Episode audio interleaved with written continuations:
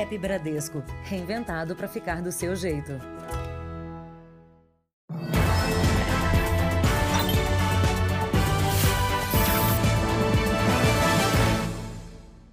Boa noite. Boa noite. Uma brincadeira de criança virou tragédia em São Paulo. Mateus, de 12 anos, morreu no balanço do quintal de casa. Era nesse quintal atrás da casa, na zona leste de São Paulo, que Mateus passava as tardes durante a pandemia. Ele brincava sozinho num balanço improvisado.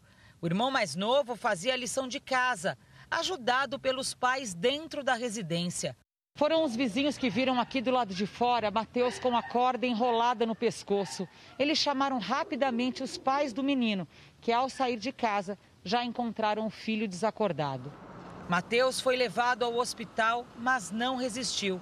Essas imagens foram feitas assim que o menino foi encontrado pelos pais. Familiares são amparados.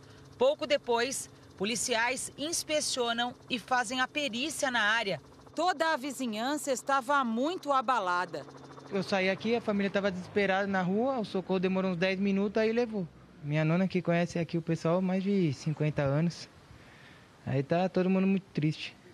No Brasil, os acidentes ou lesões não intencionais são a principal causa de morte de crianças e adolescentes na faixa etária de 1 a 14 anos e representam uma séria questão de saúde pública. Com a pandemia e as crianças passando mais tempo em casa, é preciso redobrar a atenção no ambiente doméstico a gente precisa observar se esse ambiente que estava preparado para receber uma criança por algumas horas, dependendo da, da dinâmica familiar, a criança não ficava 24 horas dentro daquela casa, dentro daquele apartamento, e agora passou a ficar. E a gente tem que se adaptar, né, dado o momento. Veja agora outros destaques do dia. Governo pretende prorrogar auxílio emergencial. Ministro Celso de Mello se afasta do STF. Donos da companhia aérea Avianca são presos em investigação sobre Transpetro. Menino morre ao cair do quarto andar de prédio em Minas. Pela primeira vez, contágio do coronavírus desacelera no Brasil.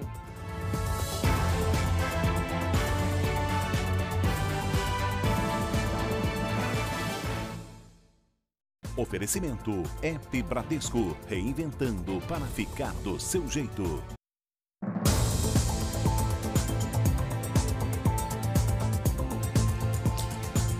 Greve dos funcionários dos Correios entrou no segundo dia. Os consumidores já começam a se preocupar com os atrasos na entrega de encomendas. A greve dos trabalhadores dos Correios afeta todo o país. Segundo o sindicato da categoria, cerca de 70% dos funcionários estão parados. A empresa diz que opera com 83% do efetivo. Essa loja de roupas online depende do serviço para enviar produtos aos clientes. Eu tive que organizar minha equipe para já poder avisar os clientes: olha, é, o Correio está em greve, então pode ser que, seu, que o seu envio atrase. Pode ser dois dias, pode ser três dias, pode ser dez dias. Segundo o PROCON, quem contratar o serviço de entrega de encomendas ou documentos e ela não ocorrer, tem direito a ressarcimento ou abatimento do valor pago. Já os Correios informaram que colocaram em prática um plano para seguir com o atendimento à população, mesmo com a greve. A gente tem a capacidade de fazer de mobilidade de empregados para atender áreas com mais necessidade e também a contratação de mão de obra temporária. A gente tem uma série de recursos que podem ser tomados para poder evitar esse tipo de problema. Para essa empresária que ficou quase três meses com as portas fechadas, as vendas pela internet representam hoje 80% do faturamento. Para que as encomendas cheguem no prazo, ela vai tirar o dinheiro do próprio bolso. As clientes já pagaram pelo frete e eu já tenho muitas encomendas embaladas para mandar. Se, é de, se a transportadora cobrar um valor diferente para mandar essa mercadoria, eu vou ter que arcar com frete e o comerciante sempre acaba perdendo no final, né? No r7.com você confere o que fazer em caso de atraso nos serviços prestados pelos Correios. Acesse lá. Vamos agora aos números de hoje da pandemia de coronavírus no Brasil. Segundo o Ministério da Saúde, o país tem 3 milhões 456.652 casos de Covid-19. Com 111.100 mortos. Foram 1.212 registros nas últimas 24 horas.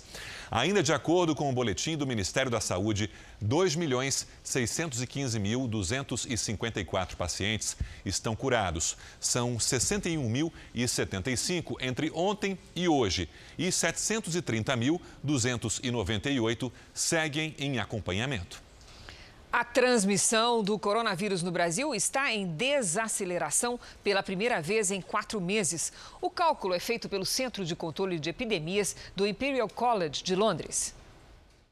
A taxa de contágio do coronavírus no país nesta semana está em 0,98%, a menor desde abril. Isso quer dizer que um grupo de 100 pessoas infectadas transmite o vírus para 98. Dessas 98, outras 96 são contaminadas. E assim por diante. A taxa mostra que há uma desaceleração do contágio pelo coronavírus no país. Mas para o Imperial College, isso não significa ainda o controle total da transmissão. Um hospital referência no tratamento da Covid-19 na cidade de São Paulo registrou hoje um momento marcante. O paciente de número 2000 foi liberado para voltar para casa. O lugar é o único do estado a registrar essa quantidade de casos de cura.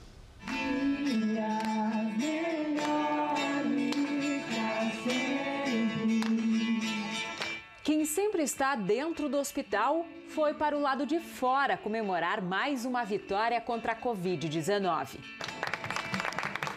Elias Barbosa Cerqueira, de 26 anos, foi o paciente curado de número 2000 a deixar o Hospital Municipal M. Boimirim, na zona sul de São Paulo. O pai não segurou a emoção, quebrou o protocolo e deu o abraço tão esperado no filho. É só agradecer a todos, sem exceção de nenhum.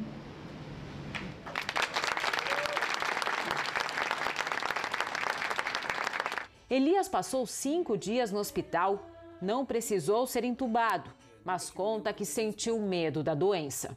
Quando eu vi que estava muito grave eu, e a ponto de eu ter que andar acompanhado, o meu medo era só de eu não poder mais ver minha filha, mas graças a Deus eu saí de lá curado. Enquanto esteve internado, Elias não pôde receber visitas. Contato com a família só pelo celular. O tratamento recebido pela equipe médica e a esperança de rever quem ele mais ama deram forças para superar a doença. O Hospital Municipal é o único do estado a atingir a marca de 2 mil pacientes curados. São Paulo tem 720 mil casos da doença e registrou até agora 524 mil pessoas recuperadas. Quem está na linha de frente, batalhando pela vida, sabe que as vitórias não se encerram aqui. É o que eu sempre falo na beira do leito, né? A nossa missão todo dia na beira do leito é tentar devolver para cada uma das suas famílias os pacientes que estão ali. Acho que todas as horas ficadas no hospital, tudo que a gente fez, eu acho que é a maior recompensa. Né?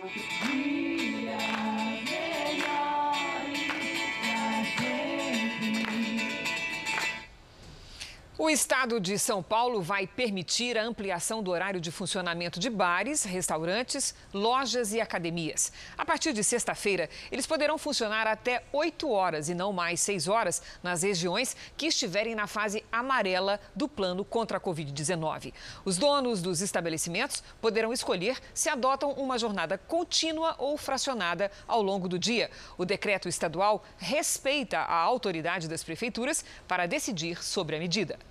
O presidente Jair Bolsonaro sancionou a lei que desobriga escolas e universidades a cumprirem a carga horária anual e os dias letivos previstos na grade curricular. As aulas presenciais estão paralisadas em quase todo o país desde o início da pandemia. O 2020 da Carolina deveria ser de reta final no curso de arquitetura. Deveria. Para estudante da Universidade Federal do Rio Grande do Sul, acabou sendo um ano de desafios e incertezas. Foram só 10 dias de aulas presenciais antes de tudo parar. Em determinado momento da quarentena, quando começaram os boatos assim de que a arquitetura não ia ter algumas disciplinas, e isso me deixava muito frustrada, sabe? O coronavírus pegou o ensino de surpresa. ficou difícil atender ao cronograma previsto. Para adaptar a nova realidade, o presidente Jair Bolsonaro assinou uma medida provisória que flexibiliza o calendário de aulas das escolas e das universidades brasileiras. Não vai ser um ano perdido, não. A aprendizagem é feita de uma maneira diferente, mas ela continua existindo. O que flexibiliza é simplesmente não precisar fazer tudo dentro deste ano. A medida provisória havia sido aprovada em julho no Senado, mas ainda precisava da sanção do presidente. Agora, sendo lei, as instituições no ensino infantil não precisarão cumprir os 200 dias letivos nem o mínimo de 800 horas de aula no ano. Já no ensino médio e no superior, será preciso atender apenas a carga horária prevista na grade curricular. Essa retomada tem que ser com muito maior esforço, com muito maior dedicação. Não se pode fazer concessão com a qualidade de ensino, que já está afetada. A lei determina que atividades pedagógicas não presenciais também serão aceitas. O projeto ainda deixa claro que não poderá haver prejuízo a conteúdos essenciais para o exercício da profissão. Será possível também antecipar algumas formaturas de cursos da área da saúde para ajudar no combate à Covid-19. Hoje é o Dia Nacional de Luta da População em Situação de Rua, pessoas que estão também entre as mais vulneráveis na pandemia.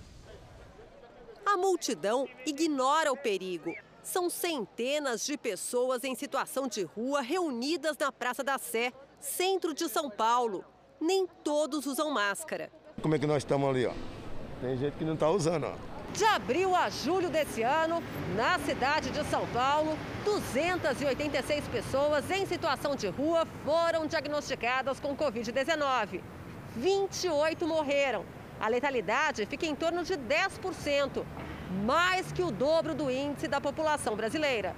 Esse infectologista explica que as condições de vida nas ruas são precárias e deixam a saúde debilitada muitas dessas pessoas que vivem em áreas livres, né, que vivem nas ruas, elas têm uma alimentação inadequada, elas têm um status imunológico pior. Então, muitas vezes ela, ela é, a gente deveria talvez até incluí-la nos chamados grupos de risco, independente das outras características. Debaixo do viaduto, não tem onde lavar as mãos. Que a gente tem uma situação privada aqui, que a gente não pode ter uma água para tomar um banho, lavar uma roupa, certo?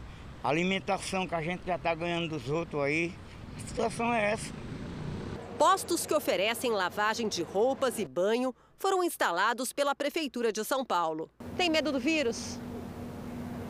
Se não tivesse medo, não estaria usando máscara.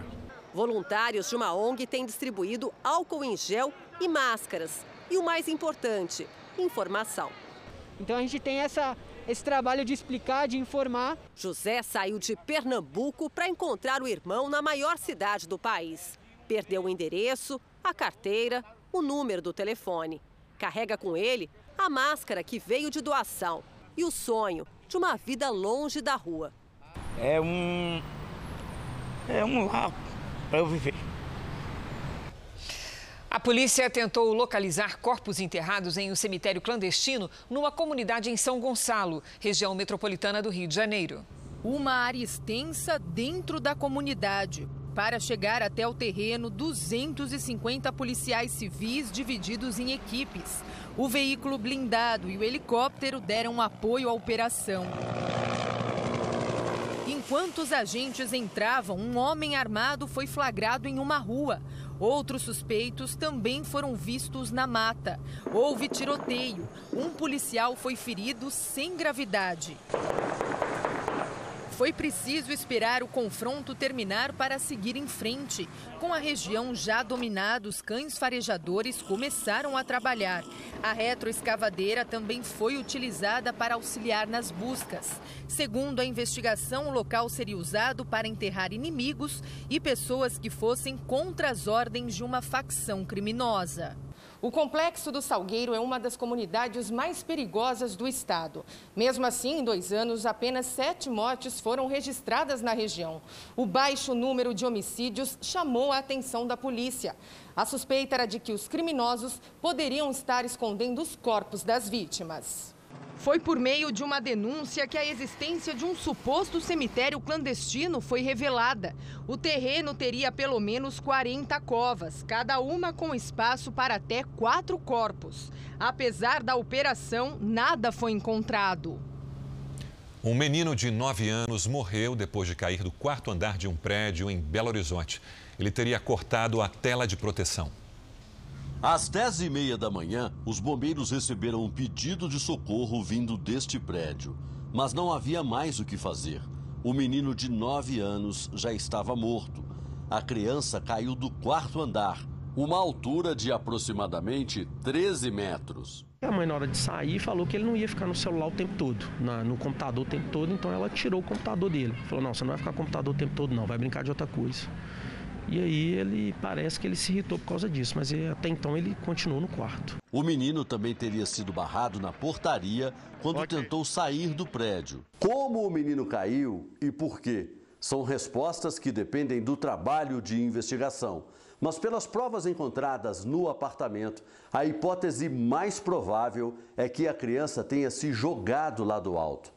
No quarto, a perícia encontrou uma tesoura que provavelmente teria sido usada para abrir um buraco na tela de proteção da janela. O menino estava no apartamento com a empregada da família, enquanto a mãe levava a avó no médico. A funcionária contou à polícia que trabalhava em outro cômodo quando ouviu o barulho da queda. O delegado do caso disse que os resultados da perícia vão ajudar a esclarecer o que aconteceu foi constatado um resquício de sangue na cozinha. Só que preliminarmente não sabemos se é sangue da criança ou sangue do almoço que estava sendo preparado pela empregada doméstica, porque ela estava fazendo um frango, pelo menos essa é a informação que eu tive. Existem impressões digitais na tesoura que também vai constatar se houve um manuseio por mais de uma pessoa ou, que ele, ou se aquele manuseio reflete com o manuseio da criança. Em nova fase da Lava Jato, a Polícia Federal prendeu os, irmãs, os irmãos Germán e José Efromovitch, donos da companhia aérea Avianca. Eles são suspeitos de pagar propina em troca de favorecimento em contratos com a Transpetro. Os policiais federais contam o dinheiro que pertencia à suposta organização criminosa. O novo desdobramento da Lava Jato cumpriu mandados em Alagoas, no Rio de Janeiro e prendeu os irmãos Germán e José Efromovitch. Eles são donos da companhia aérea Avianca Holdings e também do EISA, estaleiro Ilha, que fica na zona norte do Rio. Segundo a força-tarefa da Lava Jato, os empresários participavam de um esquema de corrupção na Transpetro estatal que tinha contratos de construção de navios aqui nesse estaleiro. A organização criminosa fraudava licitações e pagava propina para poder se beneficiar nos contratos. As investigações apontam prejuízos de mais de 611 milhões de reais aos cofres públicos. Isso não existe. Nós ganhamos aquele contrato numa licitação, inclusive eu processei eu tenho uma ação contra a Transpetro, porque não cumpriram o contrato, tenho uma ação em juízo contra a Transpetro. Nunca dei dinheiro em troca de contrato para político nenhum. O estaleiro teria sido favorecido entre 2009 e 2013 em licitações do Promef, programa do governo federal para a reestruturação da indústria naval brasileira. Só um dos contratos para a construção de um navio custou quase 860 milhões de reais para a Transpetro. E pelas investigações foram desconsiderados estudos que apontavam que o estaleiro não tinha condições técnicas de entregar as encomendas. O ex-presidente da Transpetro, Sérgio Machado, foi o delator do esquema, que, segundo ele, previa pagamentos de propina disfarçados em investimentos em empresas estrangeiras. Eles foram operacionalizados por meio de diversos atos de lavagem de dinheiro que, que simularam contratos de investimento, simularam contratos de, de empréstimo, tudo para ocultar a, a, verdadeira natureza de, desses pagamentos. Em razão disso, a Justiça Federal determinou o bloqueio de, de 651 milhões de reais é, e, de, de valores e bens do, dos investigados, pessoas físicas, e também de empresas relacionadas a eles. A Transpetro diz que desde o início das investigações colabora com o Ministério Público Federal e encaminha todas as informações aos órgãos competentes. A companhia reitera que é vítima nos processos e presta todo o apoio às investigações da Lava Jato.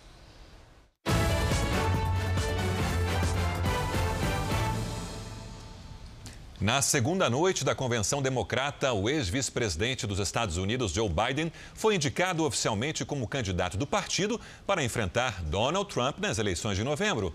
Nesta quarta, a senadora Kamala Harris deve aceitar oficialmente a indicação para vice da chapa. O ex-presidente Barack Obama fará um dos discursos da noite.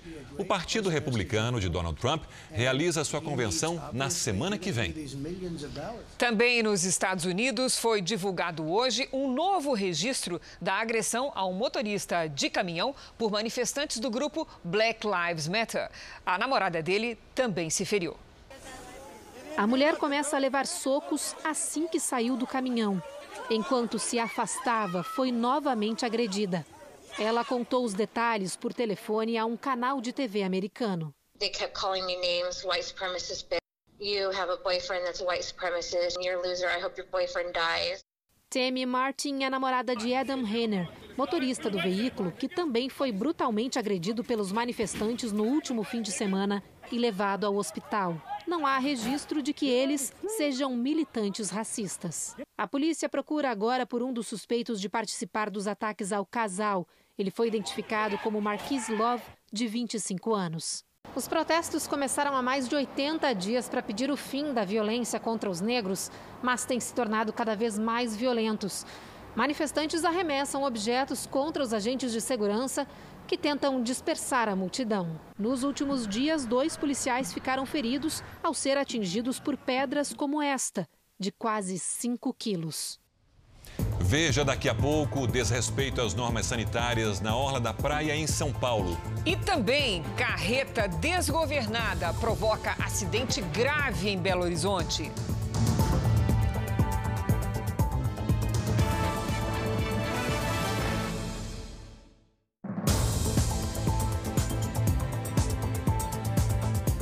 O governo quer prorrogar o auxílio emergencial adotado por causa do coronavírus até o fim do ano. As parcelas devem ser menores do que os 600 reais pagos desde abril.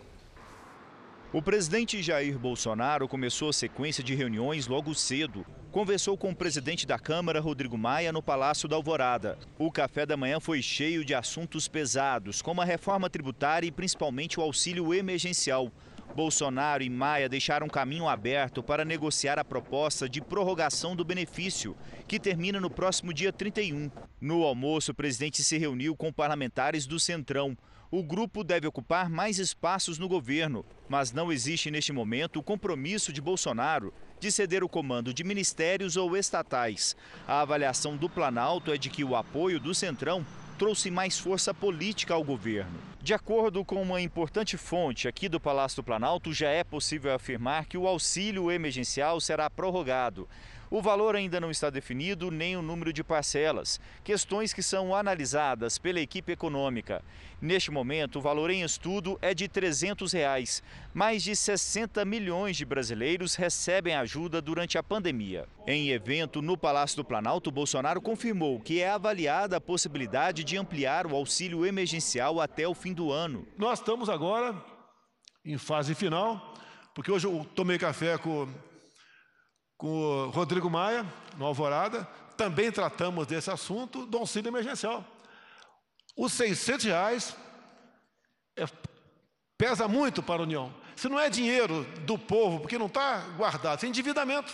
E se o país endivida demais, você acaba perdendo sua credibilidade para o futuro. Alguém falou da economia em 200, eu acho que é pouco, mas dá para chegar no meio termo e nós buscarmos que ele venha a ser prorrogada por mais alguns meses, talvez até o final do ano, de modo que nós consigamos sair dessa situação. O evento foi para sancionar duas medidas provisórias que facilitam o acesso ao crédito pelas micro, pequenas e médias empresas. Os programas encerram um ciclo de medidas de crédito. O governo espera atingir mais 200 mil empresas só com o PESE, Programa Emergencial de Suporte a Empregos. O ministro Paulo Guedes disse que o país está se recuperando da crise provocada pela pandemia de coronavírus. Gastamos 10% do PIB para proteger os vulneráveis expandimos o potencial de crédito em um trilhão. E tudo isso agora está empurrando a economia nesse final de ano. E nós esperamos, então, ir aprofundando as reformas, de forma que o Brasil, já olhando para o ano seguinte, já está de volta ao trilho do crescimento sustentável. O ministro e o presidente também voltaram a reafirmar a parceria para afastar mais uma vez os boatos de que a relação esteve estremecida. Nós estamos juntos. Eu, evidentemente, quem tem os votos é sempre o presidente, a escolha é sempre do presidente. Quem faz o timing de tudo, das reformas, de tudo isso, é, é a política. O presidente está reformando, inclusive a política no país. O presidente da Câmara dos Deputados e o relator da reforma tributária no Congresso se encontraram hoje com prefeitos de cidades de todo o país. Os representantes pediram mais clareza sobre como vai ficar a situação dos municípios com a reforma.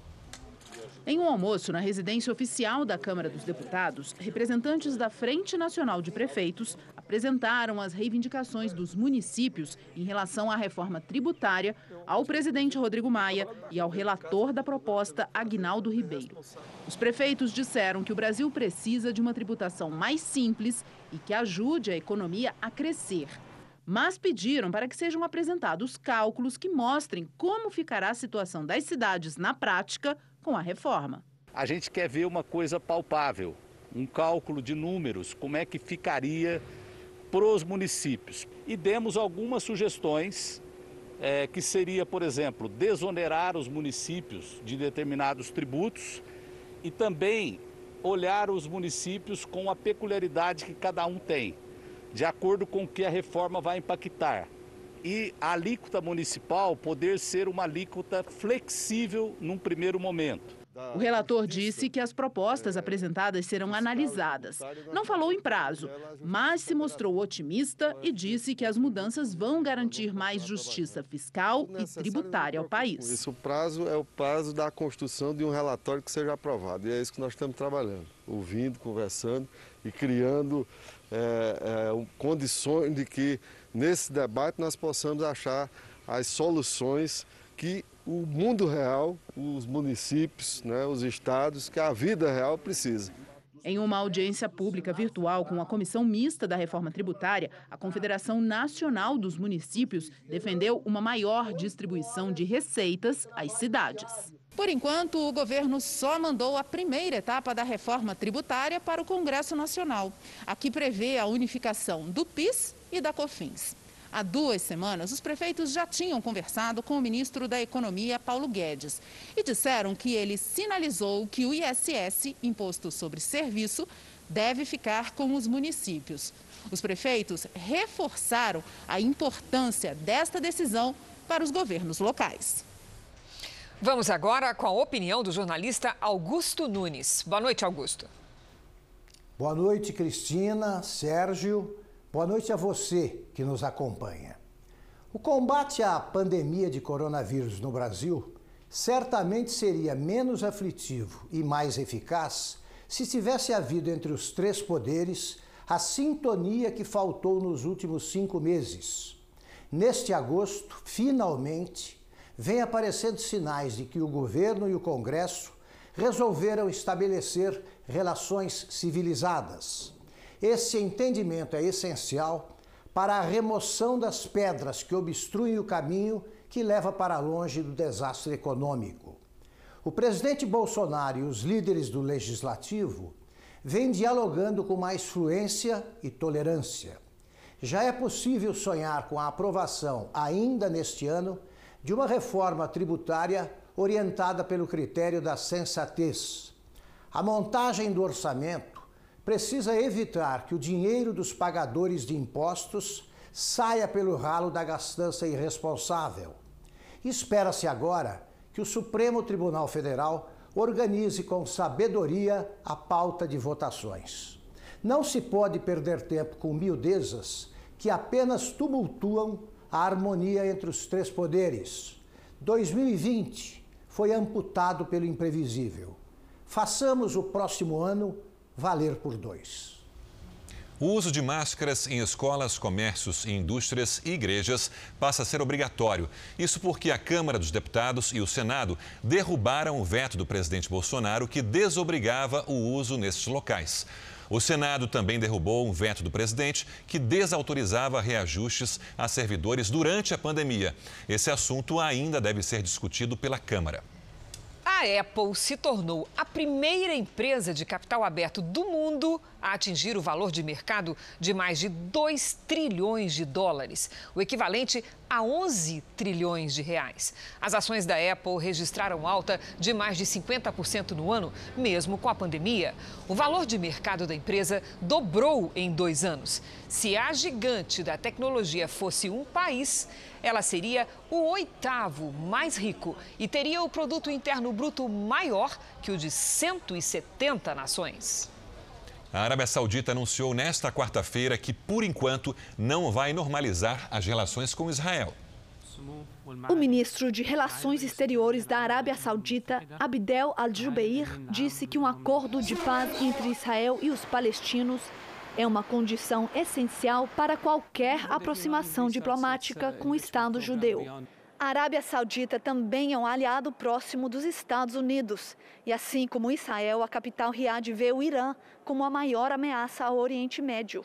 Recentemente, as tensões aumentaram entre Teherã e Riad, alimentando especulações de que os sauditas pudessem se aproximar de Israel. Semana passada, em um passo histórico, os Emirados Árabes Unidos anunciaram a normalização das relações diplomáticas com Israel num acordo mediado pelos Estados Unidos. Desde 2002, a Arábia Saudita patrocina a Iniciativa Árabe de Paz, que prevê relações entre todos os Estados árabes e Israel.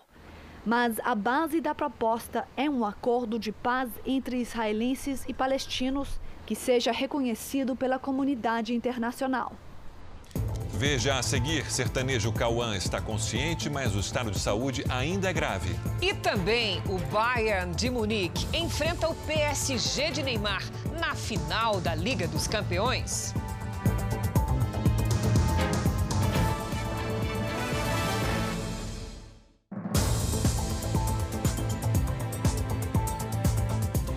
Procurador-geral Augusto Aras se pronunciou no Supremo Tribunal Federal no julgamento sobre o dossiê feito no Ministério da Justiça contra supostos opositores. Vamos a Brasília, ao vivo, com as informações do repórter Luiz Fara Monteiro. Fara, boa noite. Olá, boa noite a todos. Essa ação, Sérgio, movida por um partido político, pede que o Ministério da Justiça informe o conteúdo dos relatórios e que seja determinada uma investigação pela Polícia Federal para determinar se houve crime. O Procurador-Geral da República, Augusto Aras, disse que o Ministério Público não admite a espionagem a opositores do governo, mas destacou que não viu ilegalidade no dossiê do Ministério da Justiça. Segundo Augusto Aras, o relatório representa, na verdade, uma compilação, uma juntada de dados extraídos de fontes abertas disponíveis para qualquer pessoa, tanto nas redes sociais como na internet. A ministra Carmen Lúcia, relatora da ação, foi a única que votou na sessão desta quarta. Para Carmen Lúcia, devem ser impostos limites à atividade de inteligência do governo. A sessão vai ser retomada na tarde desta quinta-feira no plenário do Supremo Tribunal Federal. Cris, Sérgio. Obrigado, Fara. O decano do Supremo Tribunal Federal, ministro Celso de Mello, se licenciou do trabalho para tratar da saúde. A gente volta a Brasília agora com o Yuri Ascar. Yuri, boa noite. Qual é o problema do ministro? Boa noite, Sérgio. Boa noite a todos. O gabinete do ministro informou que ele vai realizar um procedimento cirúrgico, mas não detalhou qual seria. Também não há previsão de uma data para que Celso de Mello retorne aos trabalhos. Em novembro, o ministro completa 75 anos e se aposenta obrigatoriamente. A saída dele abre vaga para a primeira indicação ao Supremo do presidente Jair Bolsonaro. Aliás, Celso de Mello é relator do inquérito que investiga se houve ou não uma tentativa de interferência de Bolsonaro nas atividades da Polícia Federal, apontada pelo ex-ministro da Justiça Sérgio Moro. Foi Celso de Mello quem decidiu divulgar o polêmico vídeo da reunião ministerial do dia 22 de abril. De Brasília, Yuri Ascar. Obrigada, Yuri. O vice-presidente da República, Hamilton Mourão, apresentou hoje as medidas do governo para o desenvolvimento da Amazônia e o combate ao desmatamento às queimadas. Hamilton Mourão preside o Conselho Nacional da Amazônia Legal e é responsável por desenvolver e implementar medidas de desenvolvimento sustentável na região. A videoconferência reuniu mais de 100 instituições nacionais e internacionais, autoridades públicas e investidores que buscam um novo modelo de desenvolvimento para as comunidades amazônicas. No evento, Mourão disse que quer convidar o ator Leonardo DiCaprio para visitar a Amazônia.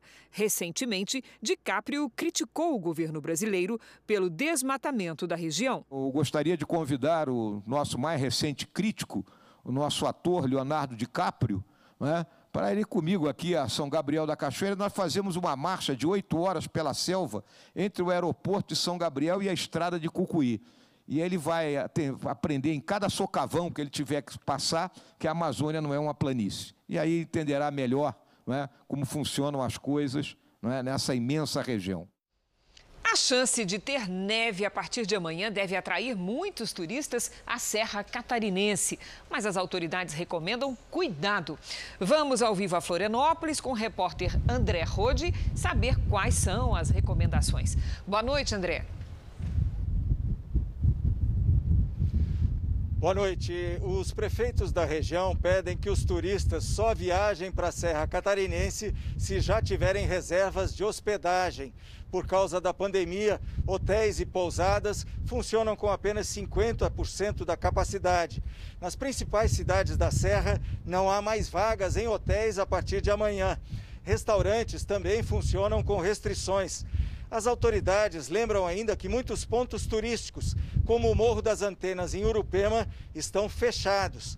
A formação de gelo na pista também preocupa e pode levar ao fechamento de estradas.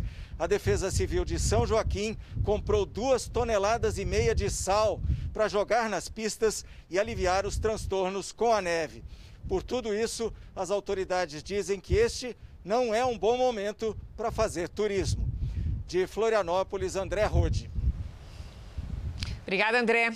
Além da expectativa pela neve no sul, esta onda de frio vai derrubar as temperaturas até a região central do Brasil. Lidiane, como é que fica o tempo nesta quinta-feira? Chuvoso e frio, viu, Cris? Do Rio Grande do Sul até São Paulo. Boa noite para você, para quem nos acompanha. Isso porque uma frente fria avança e espalha nuvens carregadas até a região central, com chance de granizo. Pode inclusive gear na fronteira com o Uruguai. Atrás da frente fria vem o ar polar que derruba as temperaturas. E é exatamente essa combinação entre a umidade da frente e o frio polar que favorece as condições para neve e chuva congelada entre a Serra do Rio Grande do Sul e o sul do Paraná.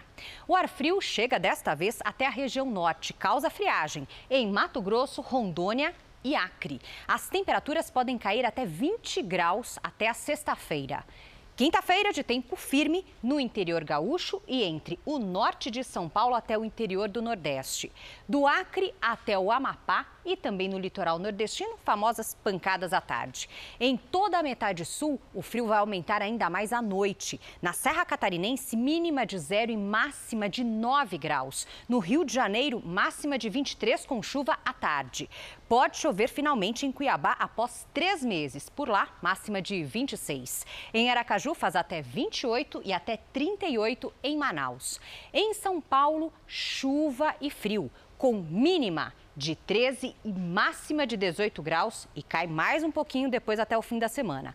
Eu aproveito para falar que eu conversei sobre a neve e também sobre os tornados que se formaram no sul do país com o Celso Freitas, no podcast JR 15 Minutos. A meteorologista Maria Clara Sasaki também participou do bate-papo. E você pode ouvir essa conversa no r7.com, YouTube, Play Plus e nos aplicativos de podcast. Convidadíssima. Informação de qualidade vale acompanhar. Obrigada, Opa, Lídia. Até amanhã. Uma tromba d'água se transformou em um tornado na costa da Flórida e causou destruição. As imagens feitas por moradores mostram a ventania e o tornado tocando a água. A tempestade destruiu portões e derrubou árvores antes de voltar ao mar e se dissipar. Ninguém se feriu. A vacina contra o coronavírus será obrigatória e gratuita na Austrália. O primeiro-ministro Scott Morrison anunciou um acordo para obter a vacina em desenvolvimento pelo grupo farmacêutico AstraZeneca, em parceria com a Universidade de Oxford, no Reino Unido. A vacina será distribuída de graça. O governo calcula que pelo menos 95% dos moradores sejam imunizados. A vacina será obrigatória e apenas restrições médicas podem impedir alguém de ser imunizado.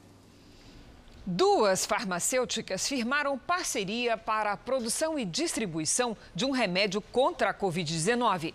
O medicamento combina dois anticorpos virais e está na penúltima fase de testes em humanos.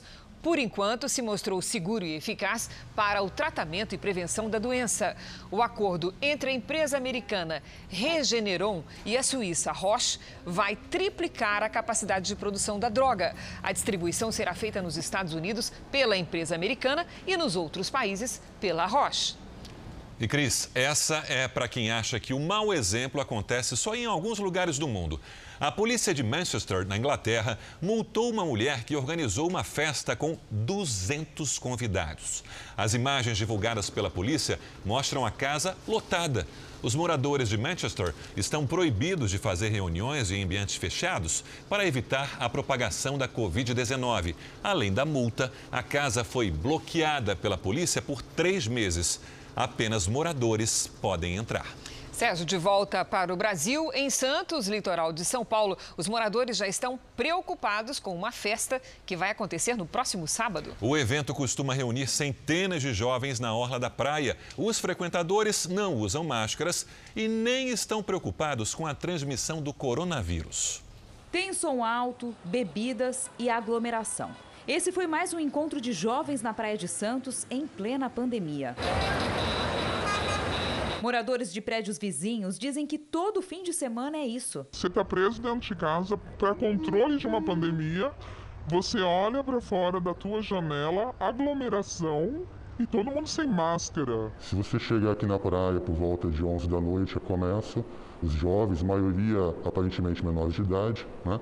Essas festas acontecem nos fins de semana aqui na Orla de Santos. Elas reúnem jovens que não usam máscaras e não se importam com a transmissão do coronavírus. Geralmente são marcadas pelas redes sociais. O próximo encontro já tem até nome: Luau da Aglomeração. Hoje à tarde, mais de 200 pessoas já tinham confirmado presença. O organizador avisa que a orla é grande e lugar não vai faltar. Convidem os amigos. Muitos debocham. Vou logo transmitir corona. Em Santos, os quiosques da praia podem ficar abertos até uma da manhã neste período de flexibilização. Mas a bagunça continua mesmo quando fecham.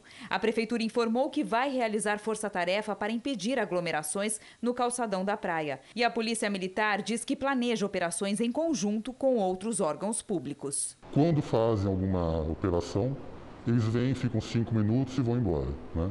Então, esses jovens já sabem que a polícia vai ficar por pouco tempo, retornam e ficam até o amanhecer. Foram presos hoje em Curitiba 13 suspeitos de falsificarem álcool em gel. O produto chegou a ser vendido até para a polícia do Paraná. Na operação foram apreendidos carros de luxo e dinheiro vivo. Valores não divulgados pela polícia. Segundo as investigações, o grupo vendia álcool em gel adulterado. O produto era produzido em um galpão improvisado em Curitiba, sem qualquer cuidado com a higiene.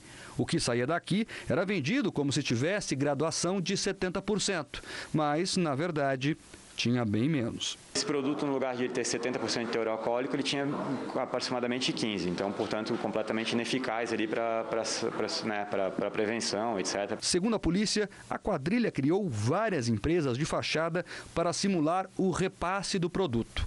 A única empresa verdadeira da quadrilha era a que fazia a distribuição e era a mesma que participava de licitações. A polícia quer descobrir agora quantos lotes de álcool em gel foram vendidos e quem eram os clientes das empresas. Existe a suspeita de que hospitais também podem ter sido vítimas do esquema. O golpe foi descoberto justamente porque parte do estoque foi entregue à polícia científica.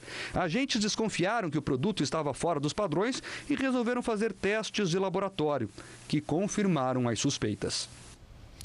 Em São Paulo, a polícia apreendeu 800 mil maços de cigarros contrabandeados do Paraguai.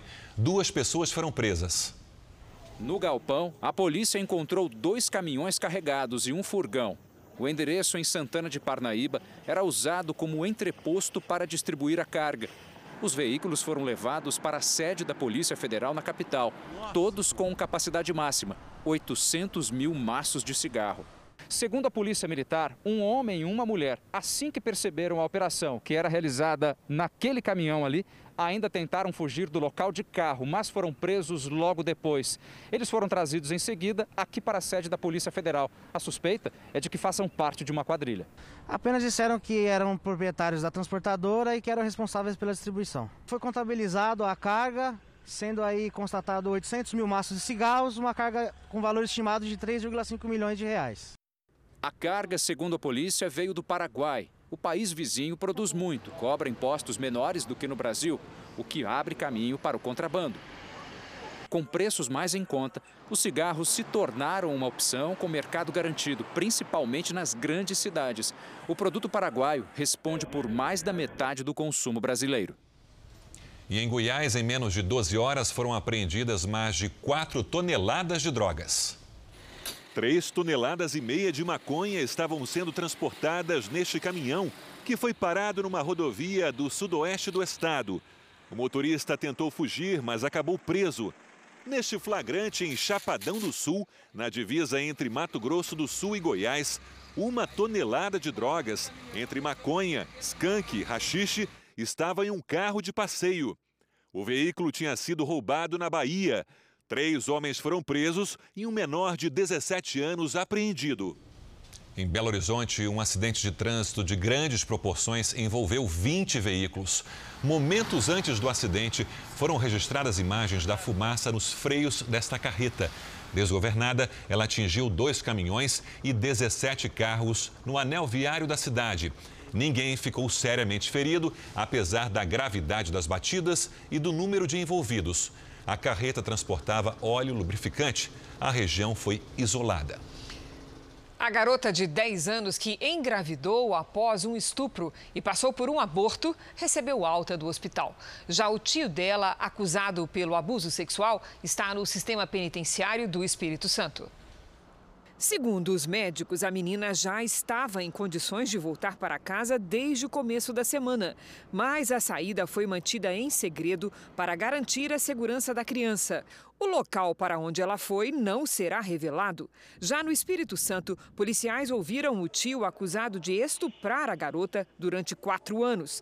Ele está preso em um complexo para autores de crimes sexuais. Permanece grave o estado de saúde do sertanejo Cauã. Ele está internado na UTI de um hospital de Goiânia com suporte de oxigênio. Hoje, a mãe do artista também testou positivo para a Covid-19. É a quinta pessoa da família a se contaminar. O cantor continua internado na UTI deste hospital particular de Goiânia. O irmão do artista, que é médico e venceu a Covid, tem acompanhado o tratamento de perto. Ontem e hoje ele está bem menos ansioso ele está mais adaptado à questão da UTI e isso faz toda a diferença, isso faz clinicamente ele melhorar, né? isso é extremamente importante. Cauã, da dupla Kleber e Cauã, começou a apresentar os sintomas da doença há 12 dias. A situação do cantor piorou e há uma semana está internado. Cerca de 60% dos pulmões do músico estariam comprometidos. De acordo com o último boletim médico, o estado de saúde do cantor continua grave. Ele não está entubado, mas faz uso de oxigênio 24 horas por dia. Além do irmão, o pai e a namorada também se contaminaram com o coronavírus.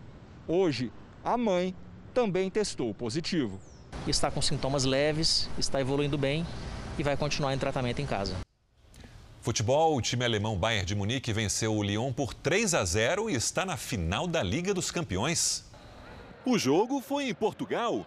Dois gols foram no primeiro tempo. O atacante Gnabry, depois de fazer grande jogada, bateu de fora da área, 1 a 0. O segundo saiu depois de uma confusão na área.